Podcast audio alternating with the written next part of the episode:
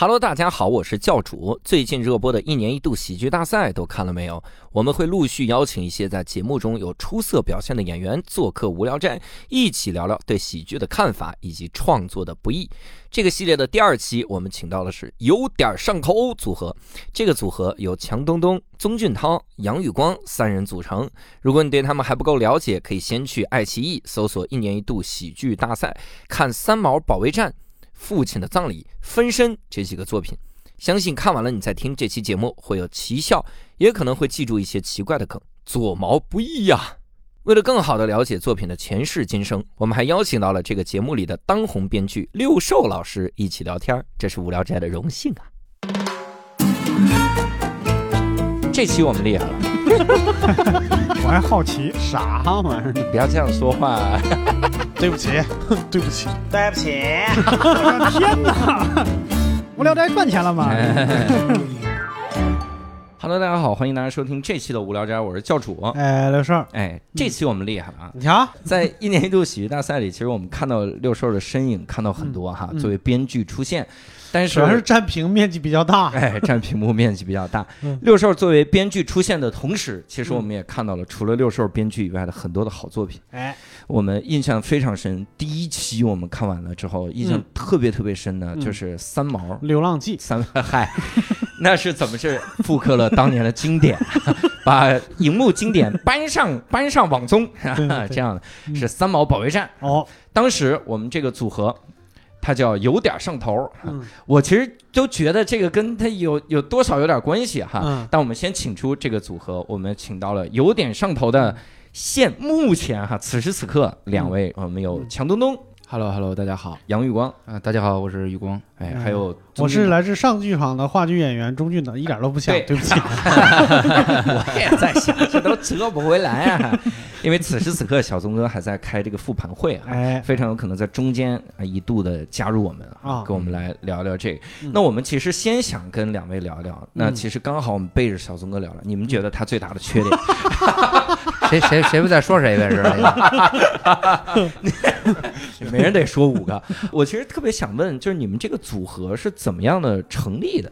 因为知道，呃，宇光老师是跟宗俊涛老师一直在叫宇光就好。叫，宇光对，宇光哥哥，跟光光宗哥哥，光越来越少了这个字儿，最后就是啊昂。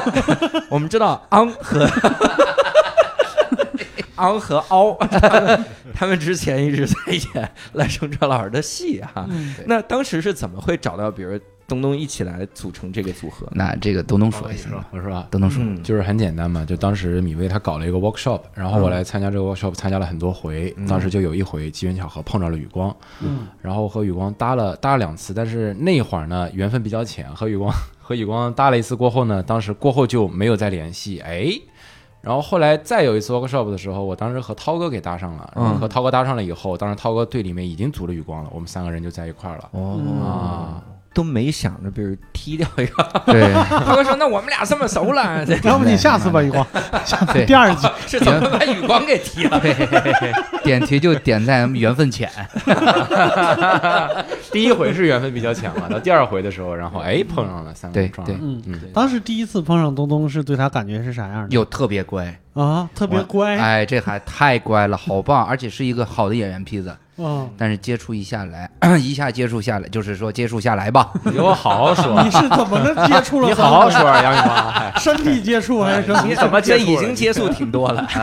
接触下来吧，发现东东其实是一个非常非常活泼开放的。这么一个一名演员，还是不像好接触。不是你，你这话，你这话怎么接呢？是开朗吗？这像小学的时候老师写那个那个成绩单，都我好了写。对，我怕不能播。我们我觉得听众对东东的印象会非常的深，尤其是那种一一见面很乖那感觉，帅帅的。就是因为看到那个什么，看三毛没没看出来，看那个是太有感触了。看土星儿子，就是土星的儿子出来转半天。天，我觉得那个太逗了。当时所有人都想养养一个东东，什么玩意儿？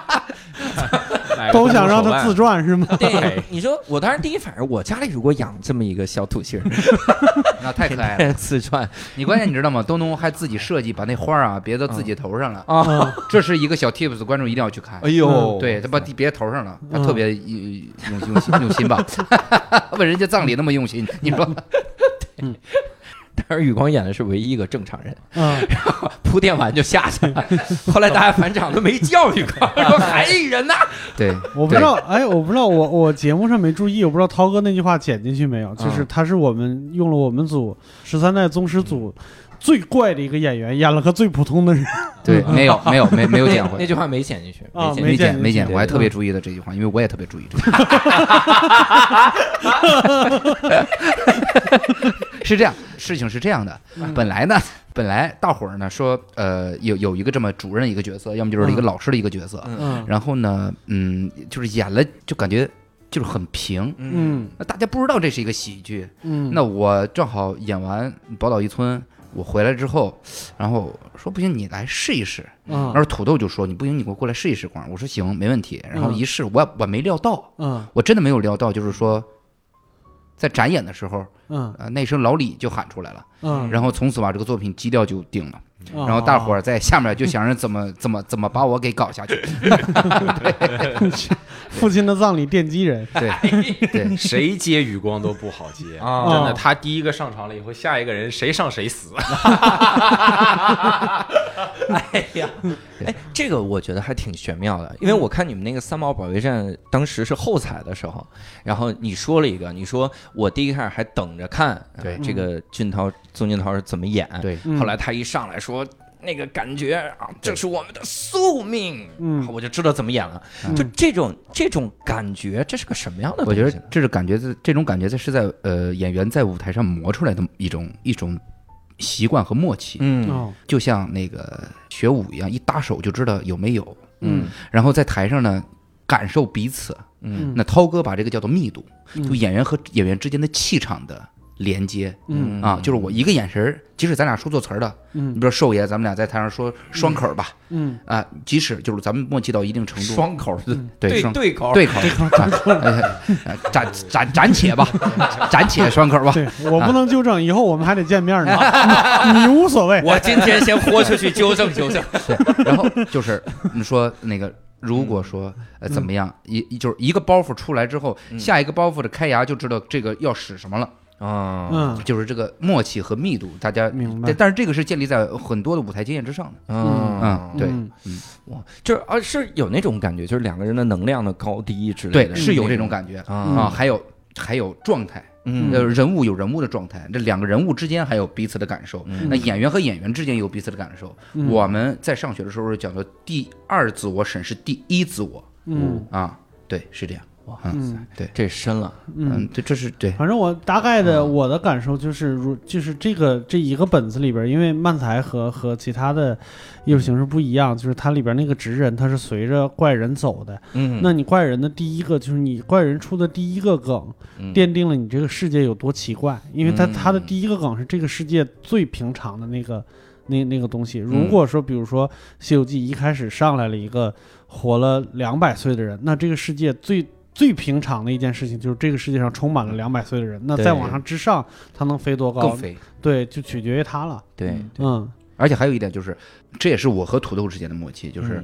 呃，我因为我知道演喜剧越真越对，嗯你不要把它演喜剧一样把它丑角化嗯啊、演喜剧越真越对，那越真、你最好能真哭出来，那嗯观众笑的都能笑到凳子底下去、嗯啊。那我给土豆打了一个这么这么一个真实的状态，让土豆也好进戏。嗯。你你想，本来土豆就女扮男那男扮女装啊，嗯男扮女装、啊对 的一个状态，观众在看他落泪，那这会很好玩的一个事情。嗯啊啊嗯，然后嗯，这么一个默契，我嗯我也想，我也我想可能也给土豆打到了，就是嗯，嗯，漂亮。我们不是聊骚包保卫战吗？对我们 骚骚包保卫战，骚包保卫战，那就得六叔来聊这这得剪了，这得剪了啊！这得剪，这得讲，真是放开脸儿。哎呀，这完全不用剪，我们节目尺度很大。我我当时看《三毛保卫战》，包括后面看到分身的时候，嗯，我我的感觉就是这是一个很明显的话剧里面的一个选段。嗯就就如果比如你不告诉我这是综艺节目，嗯我看了之后，我可能会想，我说这是哪部话剧啊？我想去看一看，嗯它这是哪一场戏？嗯就是那那个很强烈的那种感觉。嗯呃，这种感觉是你们第一开始就想想弄的吗？是的，就一上来就说我们就按照话剧那个来，嗯东东说东东说呃这个这个东西，其实我一开始我是不太清楚的，嗯。我是因为我是过后，然后去磨合的时候慢慢磨合出来的。嗯。我觉得会有这样的话剧质感，一方面是因为我们都是话剧向的演员，是在舞台上的演员，嗯。然后二来是更多舞台上的经验足了以后出来的东西都是往这上面走的。嗯。啊，但是其实涛哥和宇光他们俩，他们俩其实脑脑子里面会更有一个这样的概念，他们、嗯。他们他们觉得他们想主打的点是在这边，然后就会、就会刻意去想要往这个方面去做，会想要往这个方面去打，而且尤其在舞台上面去做这样的东西，我们会更加熟悉一些。嗯，哟，哎哎，来吧哥，，Hello，来了，我们聊着聊着，突然多了一位大咖哈，然后到了小聪哥。呃，大家好，我是宗俊涛。我们刚刚聊了大概二十分钟你的缺点，然后我们现在来说一下。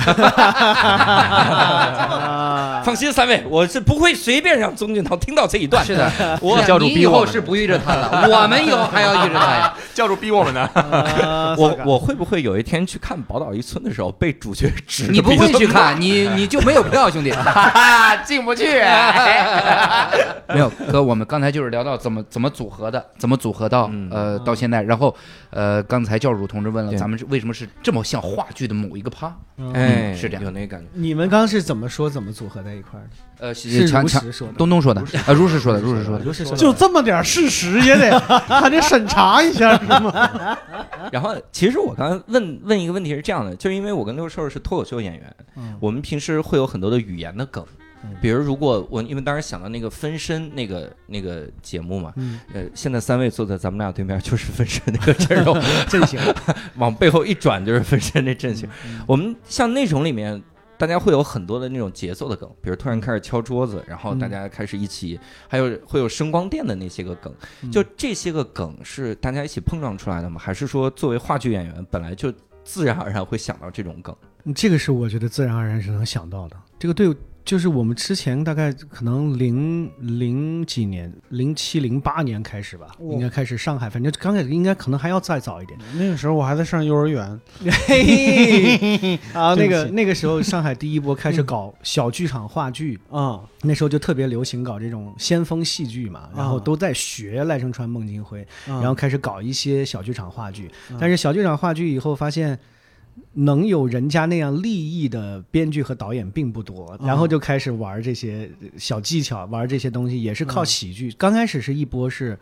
啊哦，对，最早就是喜剧，靠喜剧把观众留在剧场，啊那就要想想很多这种招数办法。啊啊，然后就是就说是呃最最巧妙一点的就是开始拿节奏啊，就是嗯堆堆砌节奏，不管是整个戏剧节奏还是这种音乐上节奏，把观众留住啊。嗯，包括我看就是那个三毛也好，还有嗯后边分身也好，嗯我发现布景都特别有意思，就是三毛是完全没有布景，纯白的。嗯然后那个分身，它其实后边有很多抽象的家具什么之类的，嗯，那个感觉一下就把我带进那种就实验的小剧场里边，就 就那种感觉。嗯，稍微有点超现实的那种感觉。嗯啊，你平时是是，我不知道是平时或者是在咱们创牌期间，你在构思就是这些创意的时候，你是从哪一步开始的？还是因为我们写 sketch 肯定得有一个先，就是一个一个基础，它它从哪个点发散？你一般是从什么点开始？演员嗯，演员本身，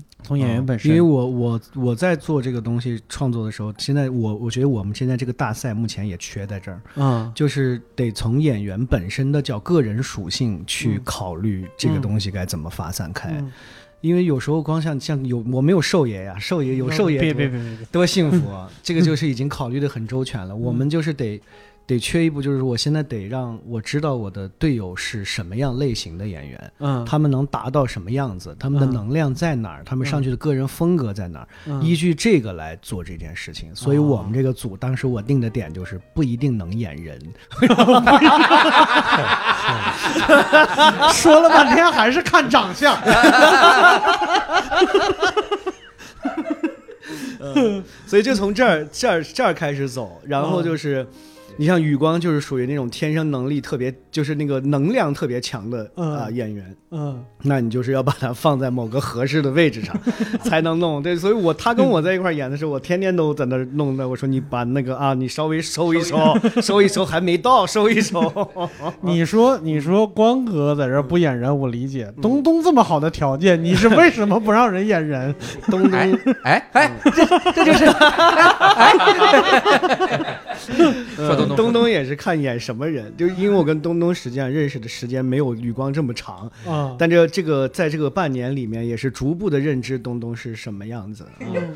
刚开始以为是一个纯洁的少年，发现也不是啊，啊 慢慢慢慢逐步逐步了解，才逐步逐步开始规划看。嗯，但是东东就是属于是相对来，我刚开始因为他在我我年龄比他大很多，所以他嗯。老跟我在一块儿的时候很很谦逊嗯，啊，就是那个那个很正经啊，那那个样子，所以老跟我说面前没有人可以不谦逊？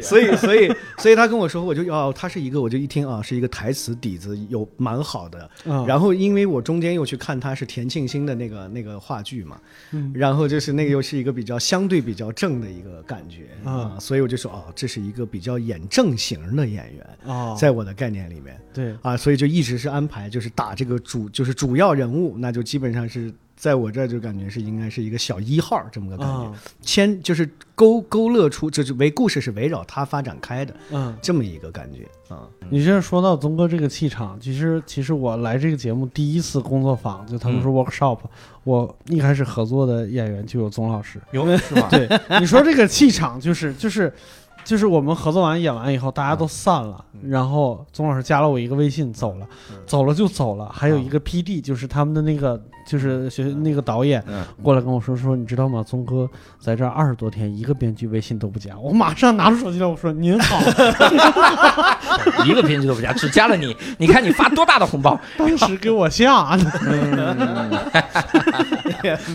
那我其实想问三位，这一次算是第一次来演喜剧吗？演喜剧肯定不算，我跟哥不算，但是就大家对这个，我觉得像喜剧这个概念不太一样。我们那边喜剧就是属于是一个大戏，那我们就是比如小品，就是都是有点 比较类似于小品类，而且嗯它可能比小品还要再精炼。就是要要到嗯要到最直接呃才可以啊，嗯所以像对这样的确实来这儿第一次接触啊，对我是正儿八经可能第一次接触，包括在演之前在演话剧的时候，也一般是演正的，然后或者说是悲剧色彩会比较浓一点的角色会多一点，所以对。哎，你这个骗子，你为你为什么来参加这个比赛啊？我就说我现在作品搞不上去了，原来是因为你呀、来当内核了，喜剧的内核是悲剧。我来当核心了。那那以前三位以前都是演话剧，嗯，有这种熬夜的这个 这个节奏吗？很少，啊很少。来这半年，简直把这辈子的熬完了，太狠了，这个熬的。说到这个熬夜，就是昨天晚上发生了一件趣事。昨天半夜五点，土豆老师和宗明涛老师两个人从这个排练室里边出来以后，骄傲地说：“看来我们又是下班最晚的人。”然后跑跑隔壁来看，发现我们全在。全组全我我以为你说昨天发生了一个趣事，土豆老师去世，在这个地方。很痛苦。看看人家，嗯谢谢光哥。然后什么鬼？我其实特别想跟三位探讨一个事儿，就是三位演喜剧的时候会感觉，就有我们这种演 sketch 会感觉跟以前演的自己在话剧的舞台上会有什么不同吗？尤其是到了赛程的后半后半段那些，越来越越来越觉得没有任何不同，内卷卷的。对，就大家都不约而同的走向了自己的老路。嗯，但这个这个说实话，本来这个我觉得这个表演就不存在有任何应该有这个区分，没有这样的区分，都是演戏嘛，哪里有都是，啊尤其是喜剧都是打节奏。对于演员来说就是打节奏，然后把人物演清楚，嗯没有没有什么其他的。额外的这个多一点，那个少一点的技巧，嗯。那就可能面对面临不不同台的时候，这个台就是舞就是不同舞台的时候，面对不一样体量的观众，那可能你自己是要放的能量就会要调整一点，这个是有有有讲究的。嗯，啊、但我们这个其实是个斜台，到时候录的时候也是个对怪，也是也是个怪。就是他你要你要变的是你其实你正面的观众大概就是几十号人，嗯。但是你全场的观众加起来又有两三百人，嗯，你这件事情你就看你怎么衡量这个，怎么去打这个东西了，有时候也不容易。确实是，但是我是感觉是这样，就是因为我们做喜剧比赛嘛，就是和那个话剧，我觉得最大的不一样的地方是，就是喜剧比赛，它它既然是喜剧，它的一个天职嗯，其实就一个，就是让人笑就其他的所有的表达呀或者什么之类的，其实它是它的附加价值对。但是你作为一个大戏来说，你一个。呃，大戏它即使是喜剧，它也是要讲一个，至少是讲一个故事对。啊。那其实我觉得这个点这个是最妙的点是在于，就是说你说这个东西要不要有表达？因为我来这儿听过太多的声音，就是是说这个事情就不要，你不要管那些玩意儿，嗯就是你就让他笑，你就猛，有的地方甚至说能能折过去，这观众不会在乎的，就把这个事折过去就折过去了。我嗯听到过很多这样的话，嗯。但是我说这个，我们一直说现在有点好像又在反抨击回去，就以前说喜剧的内核是悲剧，或者喜剧就是要有一个表达，嗯。现在就感觉是这句话说错了一样，嗯。就来这儿。那这件事情实际上是做错了呀。大多数时候，很多编剧写的扁的那个那个本子出来的点是他给你硬上那个表达呀。啊，对，那真正的好的表达，不是说是在我这突然多出一段话来要表达这件事情呀。嗯真正的好的表达是藏在人物里的，对，就是同样是喜剧，就一句话是是寿爷说，是我说，他就不一样。嗯你不同不同个个性、不同人物、不同那个社会地位，或者说不同的这职业，嗯他都说出来，这个效果就不一样。嗯，那你就把那个人物找准，他说出来那句话就已经很有表达了呀。对对。啊，点在这儿啊。嗯，对，是这样的，就是打个比方说，就一桌人一块儿吃饭，你坐正位的人说大家吃好喝好，和嗯。坐门口那人说大家吃好喝好，对，表达的一定不是一个意思。是啊。嗯，那所以这个事儿已经就是你你你往表达，你无非就是多那一两句话和少那两句话，那这就就这样的东西安排好，已经是很有表达了、嗯。对。啊，这就叫是表达。对我的观点其实就是就是表达不可避免，对，就是你任何一件事情，我我拿这件事情做梗，就代表了我对他有一个态度。因为是人说话一定有，不可能每个人都跟那个谷 Google 一样，就是他把那个没有语气的念出来。你念出来是什么语气？是高兴的，是愤怒的，就代表你对这件事情有一个态度，所以他一定是有表达的。这个没有必要刻意回避。对，再一个就是嗯还有一个说是说是喜剧的内核是悲剧这件事情，也是点在这儿，嗯，不是说非得让你哭。嗯这个点这个点最早提出来的表演观点是嗯是在于你要演好喜剧，你的首先你这个人物也好，是你的状态也好，你就要比现场观众低一层。嗯就是你必须要在他之下，你要高高临上的去审判他，那个东西成不了喜剧。嗯，你必须是在抵触，那你要打的讽刺点啊，干嘛？实际上是喜剧，就是充满了自嘲精神嘛。就是我演的那个角色，实际上是在自嘲自己。嗯然后也有很多是我站在一个角度上低下来，等着你来笑话我嘛。嗯嗯实际上这个点，那那这件事情本身就是个悲剧啊，嗯，点在这里啊。是这样的，嗯，是这样的，就是你整个把这套演完了以后，观众笑完了，然后一反，刚那个人是干嘛的？哦呦，他是这么一个惨的人呢。嗯你往回找吧，这个事儿你才有说哦，对他其实挺悲剧的。嗯，不是说是我在台上就演一个悲剧给你看去啊。是 是的，是的，是的。嗯嗯那三位现在做到现在，对喜剧会有一些个变化吗？对对喜剧的感觉，因为我明显感觉到六兽还有石老板。他们现在恨喜剧，哎，我我也是，他们说不想再做喜剧了。就要越来越不懂 什么叫喜剧了，已经。哎，会有会有那种麻木感吗？就这个笑点我已经无法判断了。就你完全有，这就是我们一直说是做演员的最痛苦的点，嗯就是当你如果说你把你自己定位为一个喜剧演员的时候，那取悦观众这件事情就将伴随着你了。嗯就是你必须得让他笑，笑是唯一标准的时候，这件事情就特别难办了。嗯尤其是在这个一夜一夜熬下来以后，你的这个判断力就越发的没有了。嗯然后，但是我其实最后我现在总结下来的故事，这这个点还是说是先把好好的先把故事先讲清楚吧。我说 总归你你再怎么，它是小品也好，还是干嘛也好，它总归有一个故事吧。这故事你得给人讲明白。你在台上给人讲一故事，这故事你首先逻辑得清晰吧，得讲明白吧，然后再想着怎么把它变好笑吧。嗯但是现在因为时间的问题，还有一些是大家有有有也会经常会遇到这种先好笑再说。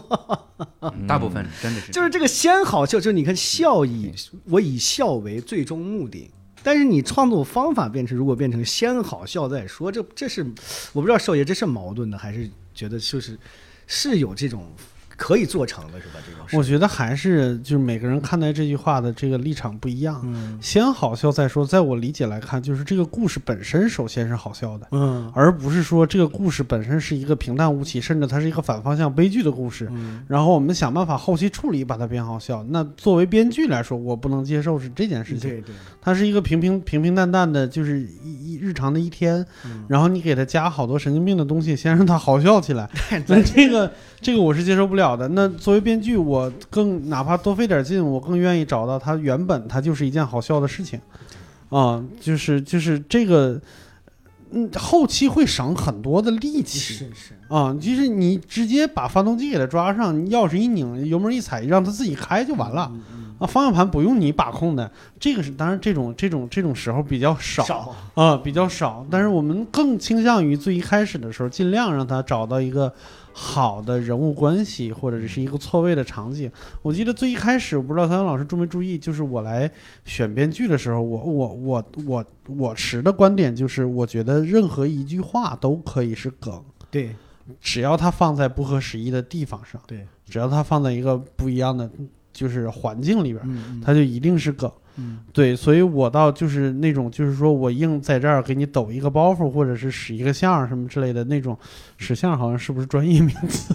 使相我我最。近正在练习这些，就是大家的，就是传授我狗驼子呀、使相啊、吊凳啊，我都在学习。因为我发现有时候你你因为你你不能说人家不好，就是他只要用到合理也是好。但有时候你跟他在一起，你有时候你接不住啊，就突然来一下，对，对，就像那个像谐音梗，大家对谐音梗的态度就是好像有一部分人说就是谐音梗简单直接，有一部分人说说谐说谐音梗扣钱。我觉得李诞老师对谐音梗的理解是我特别。佩服的一个理解就是，他说谐音梗没问题，好笑可以的，但是他对喜剧演员来说，他最大的一个问题在于他易得，嗯。也就是说，一旦你开始使用它以后，你就会沉迷其中不可自拔，因为它好写。嗯。啊，然后慢慢的，你的作品里边就全是这种东西了，就它变成了一个陷阱，嗯，或者是一个舒适区，你自己是出不来的。对，所以尽量避免使用谐音梗，并不是说我不能用谐音梗，而是你要小心自己会掉到这个误区里边去。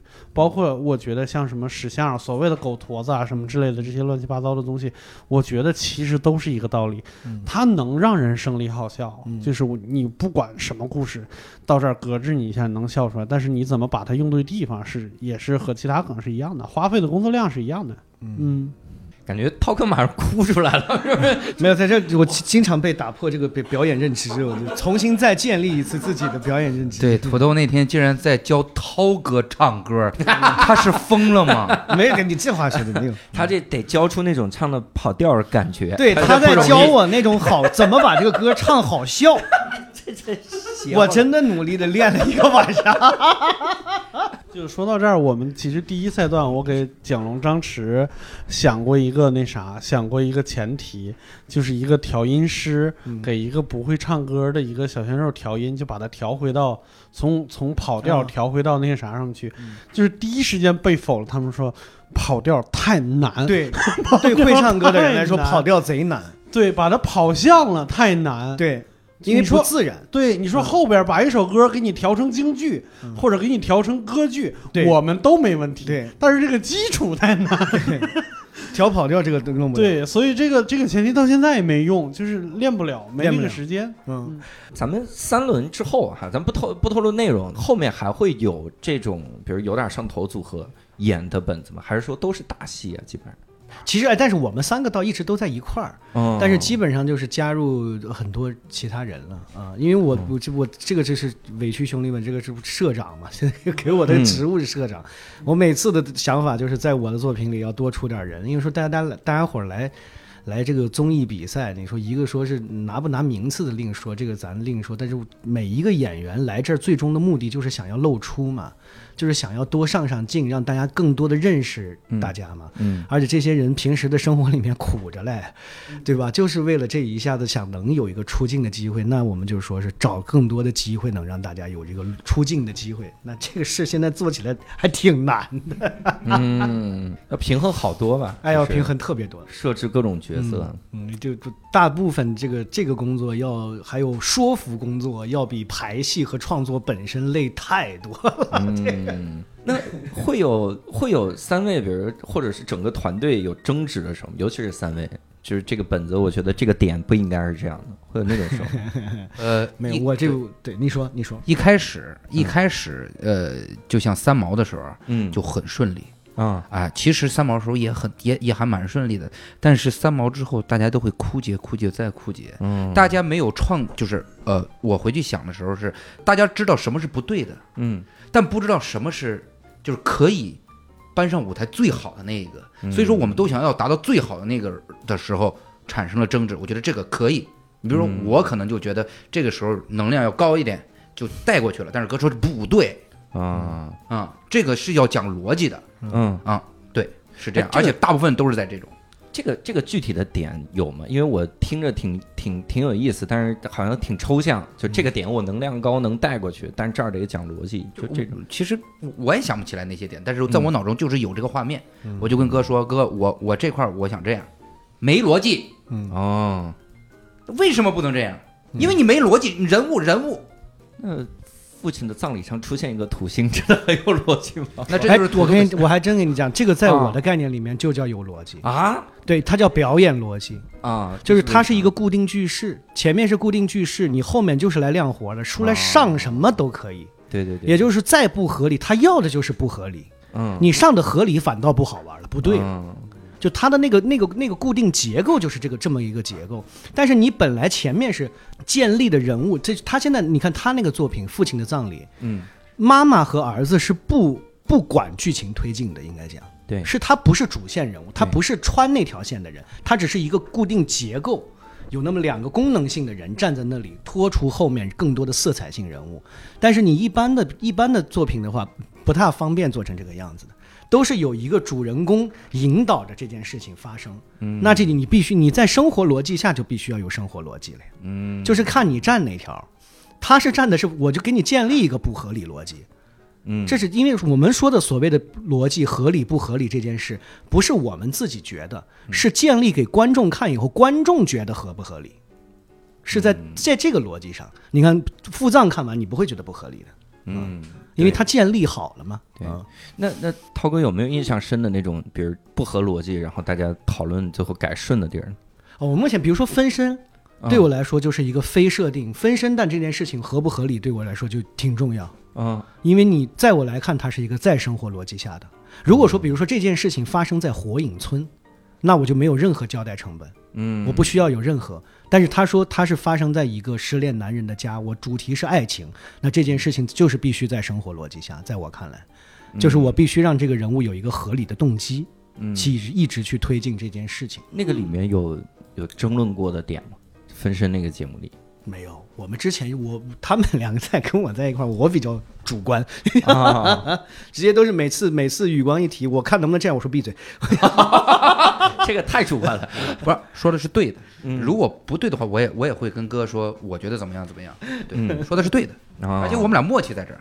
但是我现在也觉得，尤其你看，尤其开始有大队儿来说的话，嗯大家都客气着，这事儿就没法弄了。嗯，越来越发现没法弄，每次每次创造到最后说时间来不及，都是因为客气上嗯啊。现在我就是说是不能客气。其实这个像咱那个就十二，像十二个人，刚开始咱这个一个大团一个大团，对我来说就已经叫成团了。这个点就是像一个剧团一样的了。嗯你看我们上剧团，整个像演《如梦之梦》这个，包括《曾经如是》这样的大戏，也就二十个演员。嗯，我们这儿十二个演员，那就已经已经是很很好的剧团配置了，已经是。嗯如果固定完了以后，这些人你必须得有有一个人上来就有一个有一个人担任叫导演的职责，你得分配好每个人要干嘛，要演啥，要你是谁，这个东西要搞清楚的。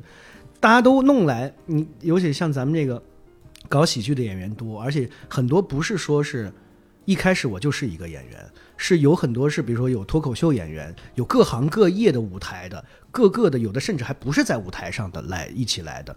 那那这样的东西你磨合在一块儿的时候，大家都希望在这个作品里加点自己的想法，加点自己亮活和这个这个自己感兴趣的东西，那你这个最后就是乱七八糟。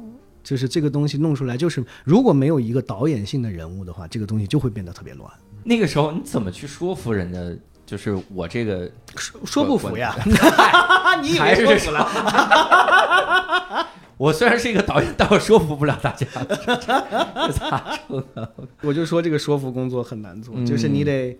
你得去首先安抚好大家的情绪，嗯然后先尊重，因为咱这儿的规矩叫 yes and 嘛，对不对？我们得先把大家这些东西尊重过来。那有的时候也有意外发生，就是你发现这个东西弄过来，你刚开始觉得不对呀，然后发现哎这个地方在某一块儿它能用上，那你可能就给它折过去了，就是就可能换一个换一个结构，它就对了。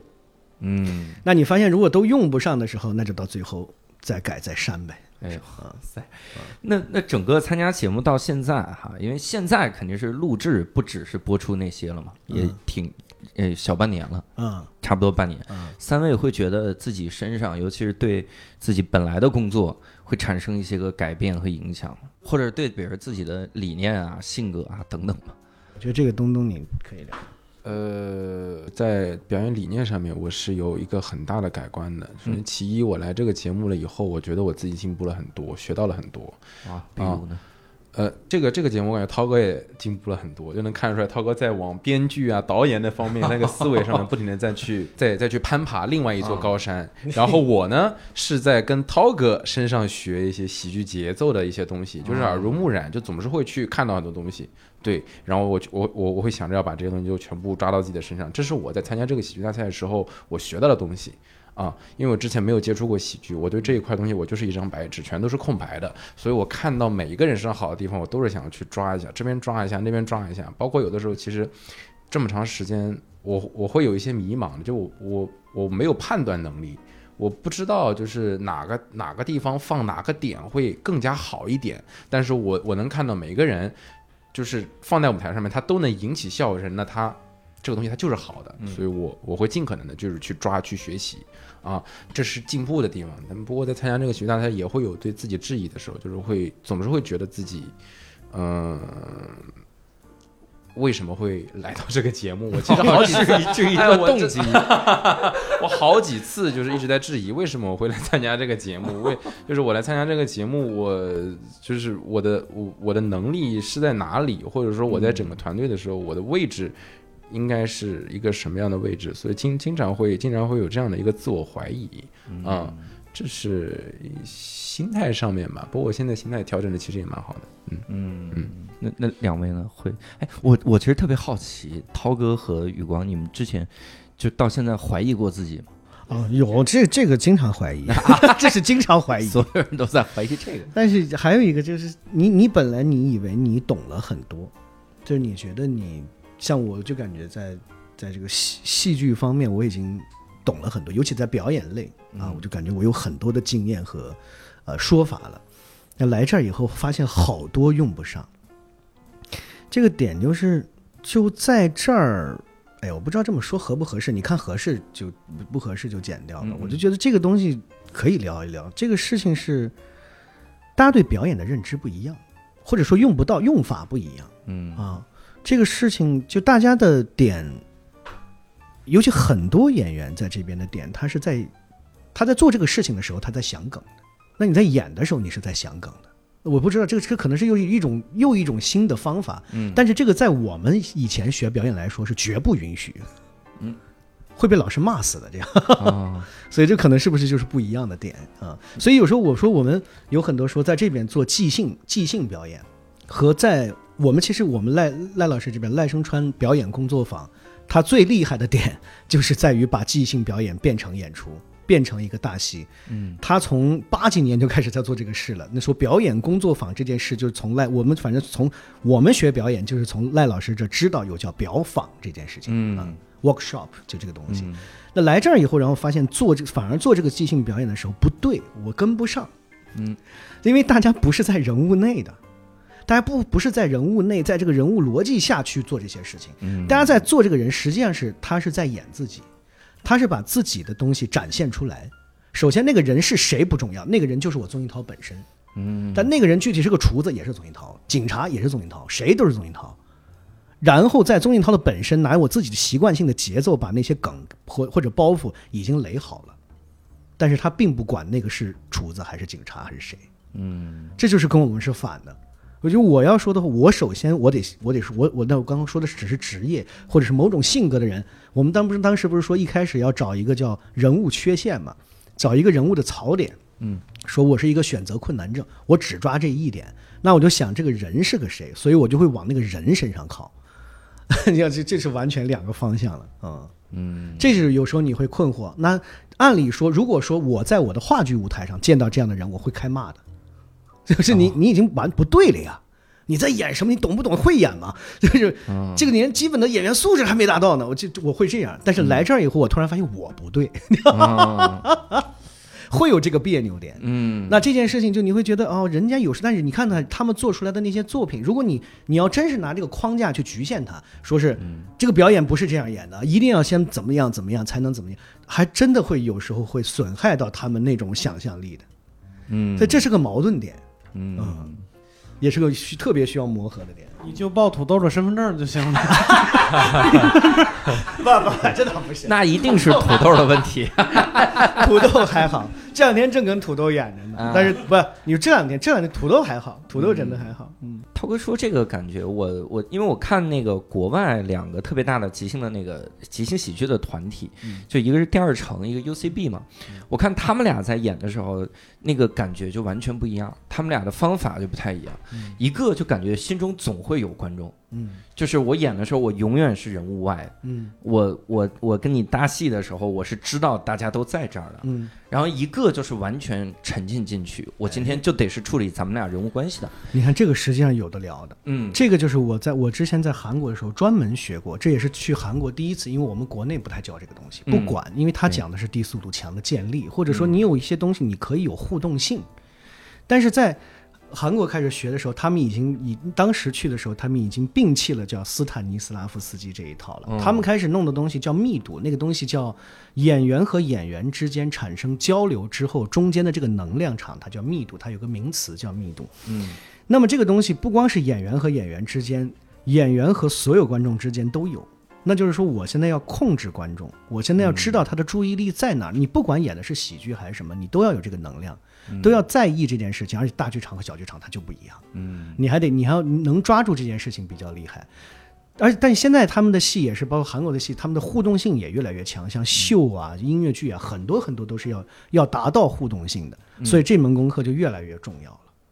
但是这个就是这只是在表演上，嗯，跟这如果说你说在做即兴的，即兴也分场，嗯。就比如说我们两个在现在是这个这个场合是没有观众的，我们来做一次即兴表演，嗯在我的概念里应该是往人物方向走的。嗯但是如果我们俩今天这个即兴是一段表演，嗯就是在这个过程中我是要给别人看的，那我必须首先想到的是把他先抓过来。嗯我们俩演的再嗨，他不看没用嗯 啊，这个是两，我觉得这就是两个不一样的点儿。嗯，那那这个其实又有意思了，就是那播出的时候，我们现场演的时候是有观众的嘛？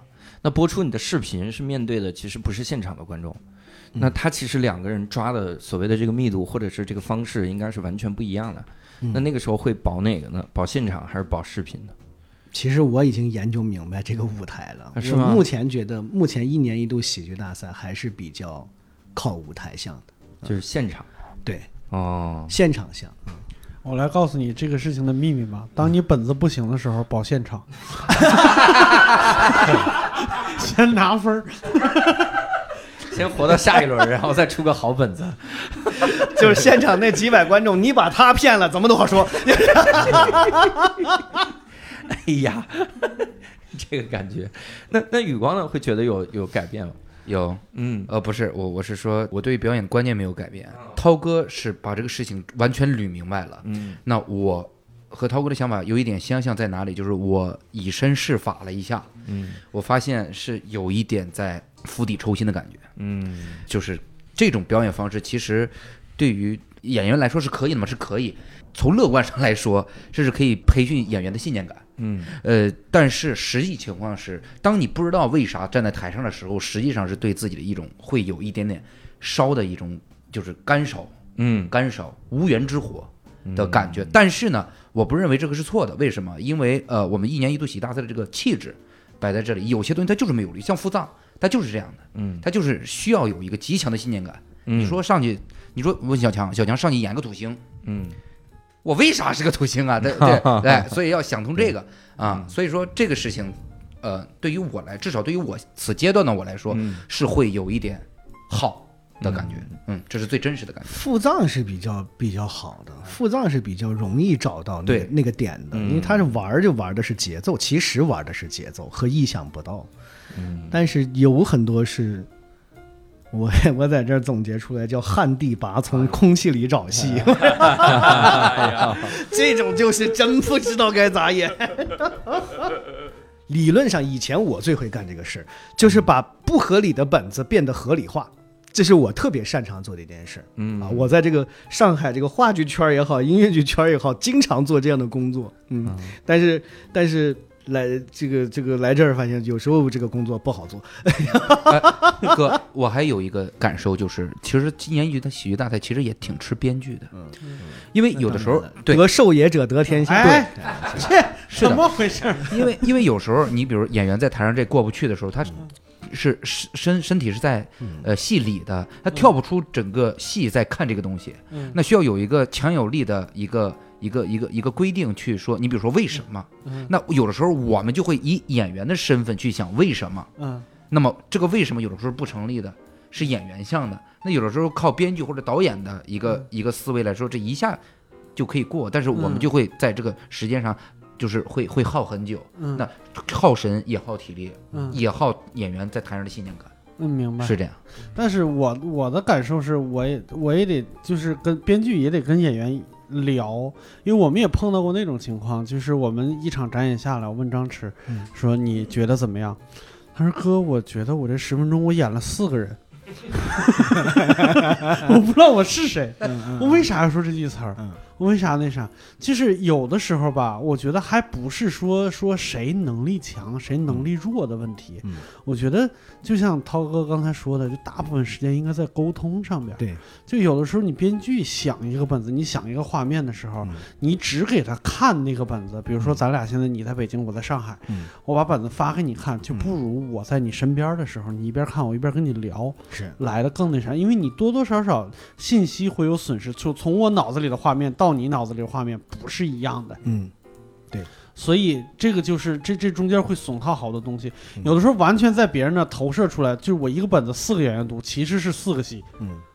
有的人觉得很烂，有的人觉得很那啥，就我们以前也有过那种情况，就一个戏两个观众看了，还是两个很关键的观众，嗯。然后一个说我觉得特别好，就是我的生活，另外一个说说你们是不是有点儿，就是像你说的旱地拔葱啊，嗯。就是这从哪儿来的这种就没有共鸣，嗯。就其实其实就是这个意思，就嗯。大部分的还得还得再聊，是。啊得沟通蛮明白。这个也就是说，这个编剧、导演和演员应该讲这三个真缺一不可。啊，咱就一直少个导演。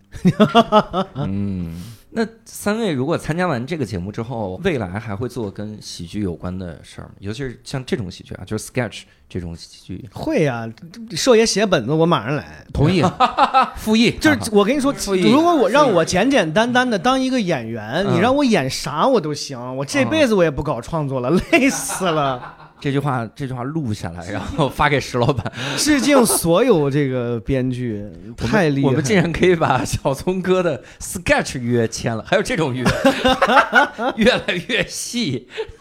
未来有想过，比如说再找个舞台，再去发挥一下自己的这个演 sketch 的天赋啥的。对我我对我来说啊，是感觉玩玩行，当事儿干。我现在发现我干不了这个东西，因为现在实际上这个东西有点难度的，它的难度在于你自己要有编创能力。我发现了这个事儿，就是你它其实是要依据演员个人的东西来的，就是别人写的东西，你自己拿一看，看完一遍以后你就是懵，因为它的时间就是这么短，他要的就是这个精干，嗯，精炼。所以有时候你拿到你对于演员来说，第一次看，尤其是喜剧这个东西，你第一次看不明白，你对他是一种挫伤，嗯因为他会觉得完了，我演不了。嗯所以这个东西就是最最厉害的人，我估计啊，可能肯定肯定也是自己能演的，又能编的啊，应该这是最顺当的一种东西。对我来讲，实际上有点像大学的表演课。我说这个逻辑不是说不是说这个东西的档次怎么没没这个意思啊？这个表演课的创作逻辑就是这个时候你必须要回课，然后我们几个人攒了一攒，把这个事情一定要弄出来，在一个短时间内。那这个事情就是必须是编创一体，让你到到那一天的时候，你就会有特别有生动感啊，特嗯特别会演的特别自自如。那你要说你拿一个十几分钟的本子，你怎么看都怎么别扭，你不是你自己写的，那个编剧写出来的那个语语序，哪怕有一些语言习惯，你都搞不明白，所以就是很很会很难过，嗯。嗯，所以干这个的，我觉得还是自己要有很强的编创能力。我发现我不具备，哎呦，把每个人都磨的 磨疯了，都感觉。就感觉带着满满的负能量哎，感觉感觉这个节目如果是比如第二轮就停了，就是就录到第二轮，可能来采访小松哥就是这太好了，我觉得我很有编创能力，我觉得我们可以继续演嘛。整个兴奋。那现在几位就基本上是每天从早到晚就在这儿创作嘛，然后排练。那可不是那啊，那自己别的事儿呢？比如说那话剧的排练之类的呢？这就全推了，全放下了呀，暂时都放下了。哇塞，就只有赖老师的几个就是早就定档的戏一直在演，其他事儿全放下了。还还是在演的，也需要来回飞吗？会了，最近就一直来回飞。哇塞让做核酸，嗯，这个太痛苦了哈，到处做。我其实最后想问一个，就是那现在各位，这我都感觉问不出口了。现在各位心中的喜剧到底是个什么样的？它应该是什么什么状态？我因为我看过的东西不多，其实嗯像 Sketch 这样类的，我也是来这个比赛我才知道啊、原来还有这么一个圈子一直在干这个事情。嗯，我之前一直不知道这个事儿，嗯然后也没有看过这样的作品，嗯然后现在看的多了，确实，但是我我上次跟跟球儿跟那个师傅都聊过，怎么涛哥也管石老板叫师傅了？太可怕了！那你这指着人出点子的，你不得叫师傅？天天一进门就爸爸来吧，给点点子吧，都学会这一招了。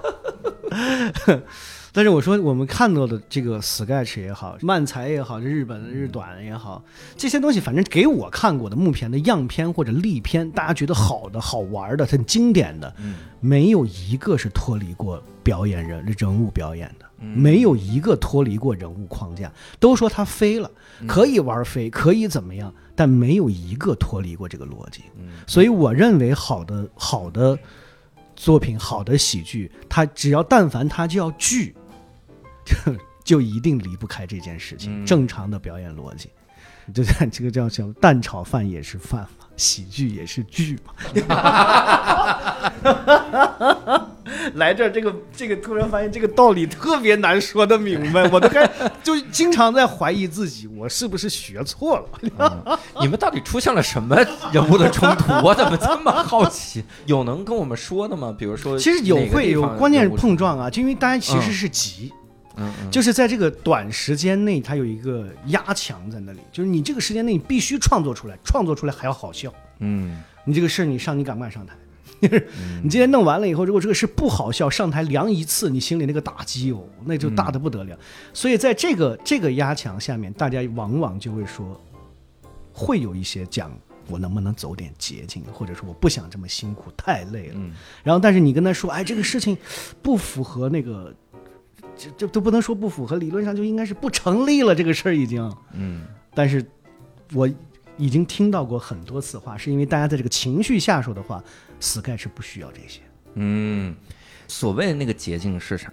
嗯，所谓捷径是啥？我来，我来给你举个例子，就是稍微有一点年纪的，就是九十年代春晚上，就是宋丹丹和赵本山老师的一个小品，里边有几句台词：“九八九八不得了，粮食大丰收，洪水被赶跑。嗯后边有两句什么，就是美海湾那嘎达挺闹心，美英合伙欺负人。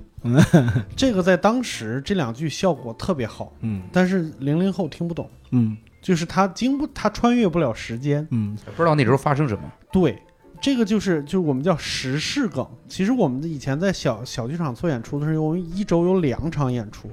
我这个礼拜发生什么热搜，我只要放到剧本里边，一定会全是满堂彩，是一定会炸。但是对不起，下一场就不管用了。对，所以你得每天看新闻，每天就是想办法把这些东西放在里边去。但是它对于你的剧作和你的表演是没有任何锻炼帮助的。嗯啊、但是你比如说宋丹丹和赵本山老师，因为那是春晚，那就是那一年大家的总结，他放在那个场合是合理的。但它就不像其他的那种比较，我我不我不敢说对比啊，嗯就是我们纯讲人物的。假如说陈佩斯老师他的、他的好几个作品，我跟你聊人物，在这个在这个场景之下，没有那些东西那么隽永。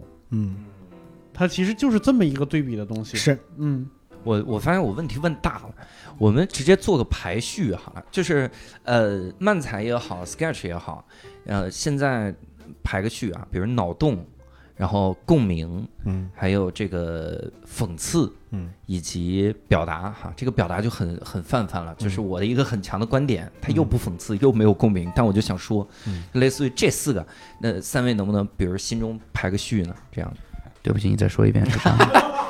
脑洞、呃记忆力、脑洞这 个注意力，还有长相，嗯 就是脑洞，比如说像父亲葬礼那种，嗯很明显的脑洞大开了，嗯然后脑洞，然后这个讽刺，呃，共鸣，嗯还有这个表达，也就是这个表达就是除了讽刺和共鸣之外的那种表达了。嗯，各位会觉得在喜剧中哪个会比较重要？讽刺和共鸣吧，嗯讽刺吧，嗯，我我是共鸣和脑洞。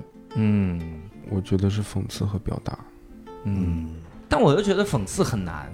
因为有的时候讽刺大家没没没看这个新闻，我可能看不懂。那所以说讽刺和共鸣嘛，对 大家，对大家能看得懂。共鸣，对我觉得共鸣非常重要。嗯，嗯，你比如说，我们都是人，是吧？好凉了，对不起。哦哦，刚才是得有共鸣吧，这是个包袱。那这次呢，也非常感谢我们这个。呃，有点上头组合哈，我老想叫三毛脱发组合。我们感谢脱发组合，呃，给我们说了一下我们心中的喜剧，包括这个节目对优秀的创作者的摧残，主要是摧残呀。哦，没熬过这么多夜哈，所以呃，也希望各位在听到这期节目的时候，再次翻出来前面的《三毛保卫战》，然后这《分身》以及《父亲的葬礼》等等等等优秀的作品，再重新重温一遍，配合着这期节目听，肯定有奇效哈。那我们也再次感谢小宗哥，然后感谢谢谢教主像东东，然后感谢雨光，那我们也感谢六兽哈，寿爷谢谢寿爷谢谢寿爷。那我们感谢所有的听众，我们下期无聊斋再会，拜拜，拜拜拜拜拜。Bye.